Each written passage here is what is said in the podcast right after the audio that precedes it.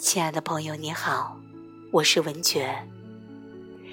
下面的这则信息来自于 n l b 传递，我想将它分享给您。放下担忧的习惯，需要你有很多的觉察。过去我们习惯性的担忧，并不会让事情更好，反而会助长我们的恐惧、匮乏和无助。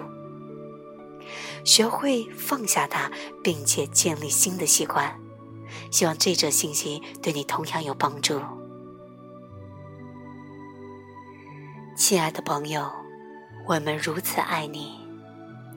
担忧是一种不自然的情绪，它会延伸出失望、被抛弃、匮乏、受害和无助的感受。只是，它也一直是人们从小就被教导的行为习惯。当他们不知该怎么做、怎样回应时，便会不自觉地升起的情绪。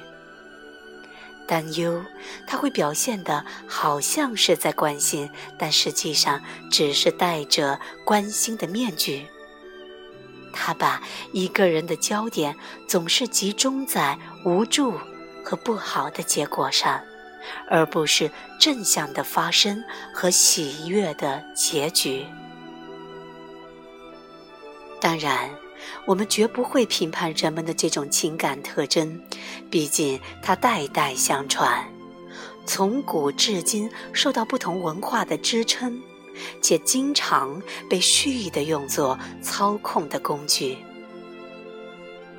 一个人若喜欢担忧，他便会试图从外界诸多事物中去寻找安全感。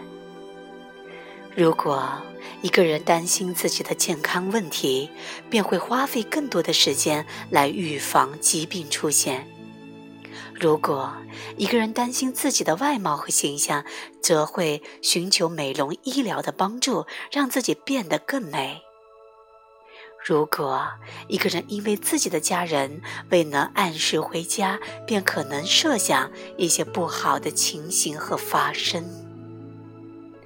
然而，真实的情形却是，当一个人担心自己的健康问题，并把更多焦点放在预防疾病上，反而可能吸引疾病的出现。当一个人担心自己的外貌和形象，并试图以美容医疗来解决这个问题，他内心深处的自卑感却并未得到真正的解决。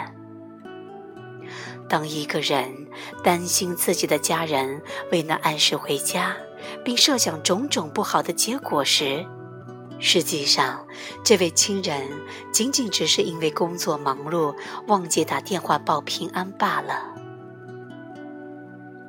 我们提及这些，并非没有爱，而是希望你们能对担忧再次认真的对待。担忧，它为何升起？源自哪里？担忧最初的起因是源于爱，只是在运作和发生的过程中被恐惧篡夺了位置，以至于未能体现出它原本的意义。的确，一个人担心自己的健康，起因是因为他爱自己。一个人担心自己的外貌，也是因为希望自己能将美丽展现给他人；对未能按时回家亲人的担心，更是出自于爱。但这些情绪和情感却被放置在一个错误的位置。担忧的起因出自爱，有着它的美丽，却被恐惧取代了原本的初衷。一种坏的可能会出现，一种无力的感受会升起，这些都在剥夺你原本的力量。而且，你对所爱之人的担忧，这种基于恐惧的能量，并不会给你在经历的情形，给你所爱的对方增添任何正向积极的能量。知道这点非常重要。如果你希望自己从担忧的习惯中解脱，我们把它看作一种习惯，但不是你最深的真相。那么，把你的焦点集中在被恐惧创夺了位置的原本的爱的态度上面，深入其中，看到在担忧之下所隐含的爱，接着把这份爱的意图扩大，转而把你的意图放在你真正希望的美好结果上。你真心希望创造的美好的未来上。假设你担忧经济的问题，你可能会习惯地说：“我担心我的钱不够。”但你内心深处的爱却会说：“我希望的总能得到满足，因为我就是丰盛，我生活在一个丰盛的宇宙里，我还要担心什么呢？”既然已经在丰盛的流动中，更多的一定会到来。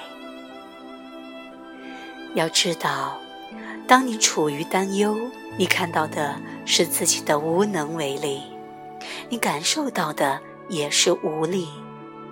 然而，事实上，你从来都不是无能为力的人。相比担忧。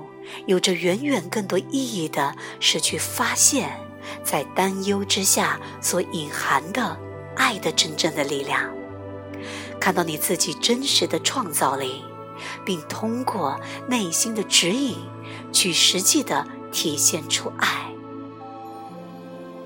作为强大的创造者存在，如果你习惯担忧，你会去创造无力和软弱，但。如果你使用爱，你将无比强大。所以，请放下担忧的习惯，看到担忧之最初那原本爱的初衷，看到这个真相。不过，这需要你有一点努力、决心和信心。